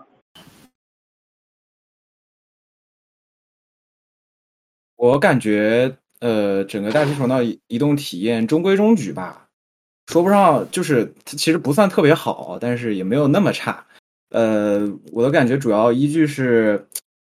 它其实，在大地图上也不是一个开放的平原，你的马的跳跃高度是有限的，它有很多这样子略高一点的断崖，让你的马上不去。那这个时候你就只能说我去找一个斜坡绕路绕上去。但是呃，有时候这种我需要去找斜坡的体验，并不是特别的好。对它和它和塞尔达的区别在于，旷野之息你有攀爬，你遇到遇到一个墙，你只要体力足够，你是可以攀爬上去的。也就是说，我两点之间最短只要走直线就可以到。但是在法环里，往往并不是直线。呃，你能走直线的地方，都是他给你留好了那个气流，然后更多的地方是你要按着它的那个斜坡的路径去走。所以这个体验其实就不是那么的顺畅。但是毕竟马移动的其实也还挺快的。你就是多跑个这个几秒钟也还行，就是可以接受，我觉得。OK OK，我的感觉我的感觉类似啊，但我有一个不好的感觉，不好的体验就是说，有时候呃，我从高坡下低坡的时候，我实在不想去绕路，就是觉得很烦啊。但是我想，我觉得底下不会把我摔死，但是最后证明我是错的，就是我对这个距离的判断是是错的。就是，但是他对于这个距离的控制好像又不是说特别的严谨，就是有时候好像能摔死，然后有时候好像好像摔不死，就是这个这到底多高能摔死这个事儿，就是给人的这种直观感受不是特别清晰的，导致我有时候就是我不想绕路，我想啊我跳下去得了，就是，但有时候是可以，然后有时候我就摔死，然后我又要重新跑图，啊，就这个事儿就我一直觉得特别蛋疼，就是也是我为什么就是说想听听大家的感受，在这个 traversal 这上面。是的，这个这个我也很蛋疼，但是后来我发现他他希望你就是他允许你能够从悬崖上到悬崖下的地方会放一排那个大墓碑，于是以后我在没有墓碑的地方我再也不往下跳了。哦，但是他那个马，这个也是我觉得我觉得很蛋疼的一点，也不是很，就是因为有了跳之后，你知道吗？就是人人就是多动症，就我会在所有地方试一试我能不能跳上去，就 就是。就就就就很模糊这个事情，有些地方你真的能卡上去，有的地方你跳不上去。我我我的经验不是往下，是往上，我很想往上跳，想试试就是能不能跳上去。就就很多那种他他故意其实不想让你上去的地方，我都想试一试。就就因为你其实不知道到底哪里跳上去跳不上去，反正就就就这这这个界限不是很明确，也也也很那个啥。对，是这个其实是两难，就是你想魂系列之前是没有跳的，没有纵向移动的，这样它就特别好控制你的移动。但是它相当于它剥夺了你一部分的移动的能力，但是在法环，它把这个或者在之狼里，它把这个跳啊什么的给你加回来了之后，它又不可能完全开放给你，关卡设计是不可能把所有的地方都开放给你，我只能说用一些更高的墙去堵住你，然后你就会发现你又失去了一些。所以这个法环还是倾向于说，虽然它是开放世界，但是它要控制你流程嘛，对吧？就它要有一些收口的这个节点，要去引导你做一些就是特别重要的这个或者必须要做的这个这个主线的事情啊。那就是如果说比如说跟塞尔达类比的话，就你觉得这两个东西大家都叫开放世界，对吧？但是这个他们开放世界跟开放世界应该还是还是有点区别。就主要的这个区别是在哪儿？我我主要觉得就是我觉得塞尔达和尿吗？呃，其实我觉得这跟它的玩法也有关，就是塞尔达它这主要目的还就就不是完全为了打怪啊，它还主要还是解谜和收集这两个要素为主的吧。但是像呃法环的话，它还是会需要就是强制你去进行这个流程。就虽然说你确实可以呃绕绕绕先，就像呃汪月一开始说的那个王晨，你先不进去绕开路，但是如果你想让这个剧情推进的话。你还是需要最后就是还是需要去战斗的，所以我觉得他这方面会更加的就是注重控制，就包括呃你人物的等级和你现在处于这个地方的啊，就是相当于是游戏难度吧，所以它还更多的还是需要控制这这方面的东西。但是塞尔达的话，我觉得它会更加相当于更加开放一些，就是你是可以有一些东西，就是除了那四个神庙以外，你其他东西其实都可以不打的。呃，我觉得塞尔达的开放世界和法环有一个很大的不同，或者说他们做的程度不一样的地方在于，旷野之息它非常强烈的依赖于呃视觉元素对玩家的引导，包括那个小的神庙发出的蓝光，然后大的高塔，然后那些据点，然后在塞尔达里面，你就会发现你看到的，你在一屏一个屏幕以内看到的有兴趣的东西，永远是有限的，就那么几个。但这一点，我我说说法环，它也继承下来了，但是做的又没有塞尔达那么的彻底。就是有时有时候你会发现，你在一个高点能够看到的兴趣点会特别的多啊，然后又有时候你会发现，呃，你跑到了某一个地方，周围一望，发现没有兴趣点。就是其实我觉得法环的这个开放世界，至少在视觉引导上，它的或者在小结构上的视觉引导上打磨的不如塞尔达那么好，但是它在大结构上，它的景观和这种，就是让你觉得说你身你你如此之渺小，身处在一个这么神奇并且巨大的世界中，这种感觉是远超塞尔达的，我觉得。所以我还是觉得他在设计上，对会有种种对于美术、对于世界观构建的妥协。我觉得这是一种妥协了。确实，毕竟塞尔达你是可以自由的往上和往下的，但是在法环中，就是它也还是有限度的。毕竟你没有，要不不能没不像滑翔伞那样，你不能直接跳下去。而且包括你想去到一个高处的话，你确实需要也是需要绕路绕一些路的。对啊，而且塞尔达的那个不是一个很。算他们的独门绝学吧，叫《荒野之息》那个，就是叫三角遮挡理论嘛。我名字记不太清了，就是刚才那个，呃，那个那个谁说的，就是那种，呃，我在有限的视角里只能看到有限的这个兴趣物，然后其他更多的兴趣被，比如说被一个山挡住了，然后你过了这个山会看到一个新的兴趣物，但是更多的地方又被挡住了。这样一种就是通过视觉去引导你，这点确实好像做的不够好。但是事实上，我们说实话，全世界做的好的也只有任天堂一家，对吧？没有其他人，没有。还没有其他人能够实现这么好的一个视觉引导，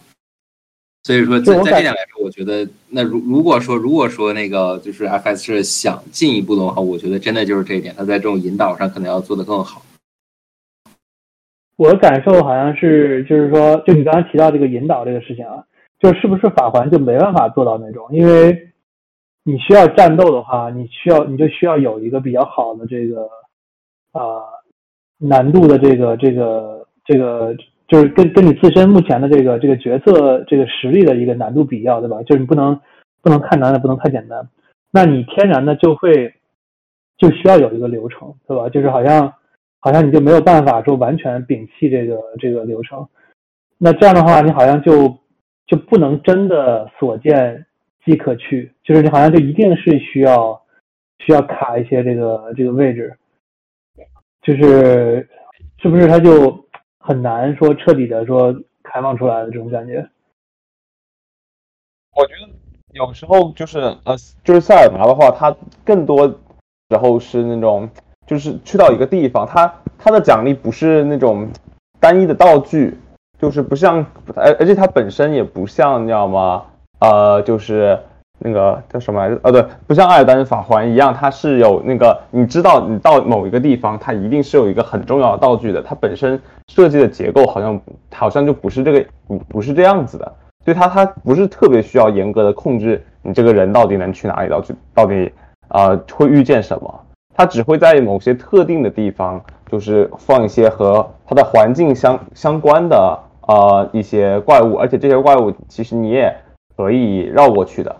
它本身，因为我感觉塞尔达它的定位本身就不是就是那个一款就是战战斗游戏吧，它更多的还是呃探索和解谜为主，包括呃四神兽的对战也是，它更多的是你要寻找到那个解谜的方法，如何打败他们。但是像呃像那叫什么呃艾尔登法环，它还是确实就跟一开始说的那种，它还是会有数值碾压这种东西，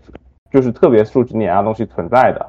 啊，有时候就是你你打得过就是打得过，打不过就是你很难，就是能够真正的在你就是很初级的时候去做一些事情，所以它还是需要控制，就是你什么时间点能去到什么地方。我觉得，对，呃，我从关卡设计的角度来想的话，比如说我如果去设计这两个游戏的关卡。呃，首先，一般而言，我们会从角色的移动能力和三 C 去考虑，就是 camera、controller 和 character。然后，我觉得法环在这方面，它在大世界地图上强调的就是你骑马的时候的流畅的移动体验。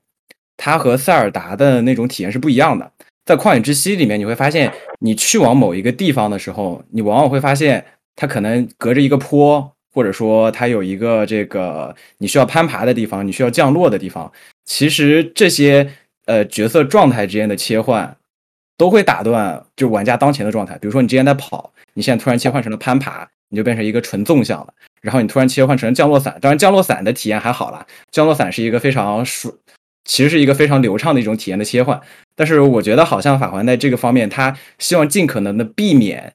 对于你骑马驰骋大地的这么一种体验的打断。你比如说你的气流，你可以坐上去以后直接就是往上一飞，然后就能够飞上悬崖，这种体验会非常非常的流畅，非常非常的爽。对我觉得就是。在这个时间内，我能想到的一个合理的解释就是，他们希望保留的是这种你骑着马在大地上，这个在我的这个《艾尔登法环》的世界里，这个无限驰骋的这么一种爽快的感觉。对，但我觉得这个问题其实是一个非常、非常、非常好、非常牛逼的问题，因为相当于回答说，我们能不能把塞尔达的关卡设计的模式和它的这种移动方式搬到。呃，黑魂里面搬到艾尔登法环里面，它会造成什么样的影响？比如说，我们能不能让老头环里的角色攀爬？能不能给他一个降落伞？他对大世界的体验会有什么影响？呃，我有一个感觉是，啊，子祥先说。没，是我是我啊啊，呃，你先说，你先说，再往这。啊，我只是因为我想到这个，是因为我呃，在那个。啊，就是你过了第一个那个 Stormvale 那个城堡之后的那张图，就是左左上左上的那个位置，在那个最就是那张图的那个西边的下侧是有一片区域是你要开启那个好像是叫那个那个那个一个大升降机之后才能够比较晚期的就过去的，但是那片地标其实一直在那儿，然后它就是在一个四面环山的一个。啊，四面都是那种陡坡，然后你不可能上去的那个那个高顶上面，然后那片区域我就一直在找，说到底要怎么上去，然后这个找找了很久，啊，然后我本来刚开始想靠自己来找，但是找找找找半天找不到，然后我就网上去看攻略，发现它是要在后期通过一个传送门才能过去，那基本上他就把那片区域就隔绝了，就是说它虽然展示了地标，展示了一个预期。但是它没有，比如像 Zelda 那种开放世界，就是说给你提供一个工具，让你能够去到，它变成了一个锁在流程里面的一个一个区域。然后那个地方，甚至我觉得它是有点欺骗性，就是说，就是让我一直觉得能去，但是后来发现哦，一定要到后面某一个锁，然后才能够去到，然后我才会感觉说啊，这种控制就是说是不是都是好的，对吧？就是。就是好像是有点，有时候又又又有点这种欺骗性，就是说它其实是一个虚假的一个，不能说呃，其实法环不能说它是虚假的开放世界，而是说只是单独的那片区域，它是一种虚假的预期，呃，就虽然有地标，然后有预期，但是我就是去不了。嗯，同样的情况我也遇到过，我是遇到那个地下河。地下河那个地方，你在初期的时候可以从迷雾森林，就是那个 Mistwood 里面有一个井下去。下去以后，你到一整片地下区域以后，你是只能在那个，就是那那那个地下区域也有上下两层，你只能在下层运动。然后你会发现上层有很多，呃，这个非常精美的建筑，然后看起来上面一定是有东西的。我在那个下面逛了一个多小时，没有找到路上去。后来一查发现，哎，也是后期需要打败一个 BOSS 以后才能上去的。这个这这个情况跟子阳老师是一样的。我真的想说，你们俩这个我全都碰到了。就是我在那个我在那个子阳老师那个山下面绕了一个多小时，在那个地下河那边也跑了一个多小时，都是就是我眼看着我过不去，然后最后也都是查了攻略知道我现在过不去这样的。这个确实，我觉得是个很大的问题，就是他给了你这个所谓的兴趣点，给了你一个这个期望，但是其实你现在根本过不去，它不是一个真正的开放，还还是锁在剧情里的。这个我觉得，哎，也不好说吧。包括我还想问个问题，就像魔法学院，它是确实是只有只能用钥匙进去，它没有什么第二第二种什么密道之类的吧？因为我一开始就不想用那个钥匙，因为他那个伊利斯教堂里面有一个人说那个如果有多的钥匙能不能给他，我就一直很想给他，但是我后面好像确实没有发现其他的路可以就是绕进那个魔法学院里面，有吗？好像没有，因为因为我我绕了挺久。他有他有第二把钥匙，他第二把钥匙 不在学院里面吗？我记得。呃，对，所以说你，所以我就不能先把那个钥匙给他，然后说我自己找个秘密通道之类的进去，是吧？对他，他相当于是他，他给你限定死了，你就是那把钥匙进去，然后再再那个再进去之后再去找到第二把，再去给那个人。对，他的因为我一开始想把我一我自己拿到第一把钥匙给他的时候，他不同意。啊，我这个我当时还挺惊讶，就是为啥我给你钥匙你还不同意？然后我当时就想，是不是我我要先进去，就我把我把这个路找到了以后，他才能就是他我就是他才能接受这个钥匙。然后后来我我也查了攻略，好像确实就是你要用第一把钥匙开门，然后进到学院里面以后，才有第二把钥匙 才会才可以给。哎，这个值得值得说一下，就是啊，我因为我也遇到同样的问题，然后我遇到问题是这样，就是说。我没有仔细看，它有一张地图，然后那个地图说会告诉你有一，那个地图说会告诉你那个那个钥匙在哪儿啊，然后但是我没有看仔细看那个地图，我也没有按照那个地图去找，我就是盲找那个钥匙在哪儿啊，然后我记得是在一个断桥上，就是在那个魔法学院的一侧大门的时候，那个地方是有一个那个老头，一个一个老太婆，是那个 finger reader 对吧？就是说他会读你的那个。读你的那个手指，然后触发一些这个对话，然后那个老太婆她明确暗示了你说，在这个魔法学院的下面有一个通道，啊，然后我又去找那个通道，因为我以为那个是进入魔法学院的方法，因为那会儿我还不知道有一个 key，啊，然后这个我去找那个通道之后，然后我发现确实有一个通道，但是你需要一个那个 stonework key 去打开，然后我以为这就是一个 alternative route，就是可以可以通过那个方式进去。但是我进去之后发现它就是个普通的地牢，然后我就很失望，就出来，然后我又再去找那个方法去进那个魔法学院。我觉得这个也确实是就是有点邪门，就是说，他既然暗示了我那个下面有一个通道可以进魔法学院，然后他又要我非要去找那个龙后面那个那个那个钥匙，就是他没有就是顺就是顺便就把那个东西做成一个真的通道让我进去，就是感觉好像浪费了一个一个机会，就是你其实有一个额外通道好像也没什么问题。那个那个老太太应该说的是上电梯吧？就是她，我记得那个老太太说的是说上电梯要走隧道，啊，上电梯要走隧道。对，就就是就是你去那个王城的那个亚坛高原的时候，就是那个它有一个大升降机，那个炸弹是是是，你得要两个碎片才能去，但你没有。有两个老太太。说，有两个老太太。还有一个老太太是吗？对，还有一个老太太，一个是说她要那个那个 Grand Lift。她告诉你说，你有两个东西要拼起来，然后去那个 Grand Lift，对吧？还有一个老太太是说，这个 Academy 下面有一个通道，然后就是，但是他就是那种，就是说有点谜语人那种，也没有说清楚那个通道通向哪，就是，然后他给了我一个一个虚假的一个期待。我感觉老太太算是这个游戏里唯一的非常明确的引导，除了那个 Grace 上面那个光以外。啊，对对对对对。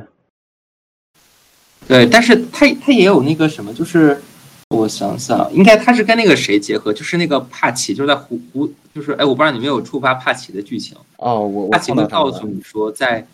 学院的底层有地方可以直接传送到王城去啊。虽然我还没有我还没有把学院探完，但是他有这个说法，而且好像攻略说确实也是可以的。在那个就是悬在地下，我觉得会不会和这个相关？所以他他这个还是他这种就是日常这种碎片化剧情，要要你去猜，你去探索啊，不好好说人话，还是给打碎了。然后就是本来这些信息在小图里边，你可能过个半小时、几十分钟、十几分钟就能找到，但是在大图里边，你可能要过好几个小时、十几个小时才能找到这个拼图的下一片。然后你就忘了，嗯，就忘了，对，哎，对。呃，那个，呃，说到这儿，我打断一下，就是因为我们今天其实，呃，我准备的话题其实已经聊差不多了，然后我感觉大家可能还没有聊特别的尽兴，所以我们之后还是可以继续聊，但是只是跟呃我们呃就所有在场听众说一声，就是我们可能今天夜话的内容到目前为止就呃暂时暂时告一段落了，然后非常感谢大家来参加我们这样的夜话，也再次感谢四位嘉宾。呃，因为我还是要说一些结束语，但是之后我们可以呃继续聊，因为我感觉大家聊的还是蛮尽兴的。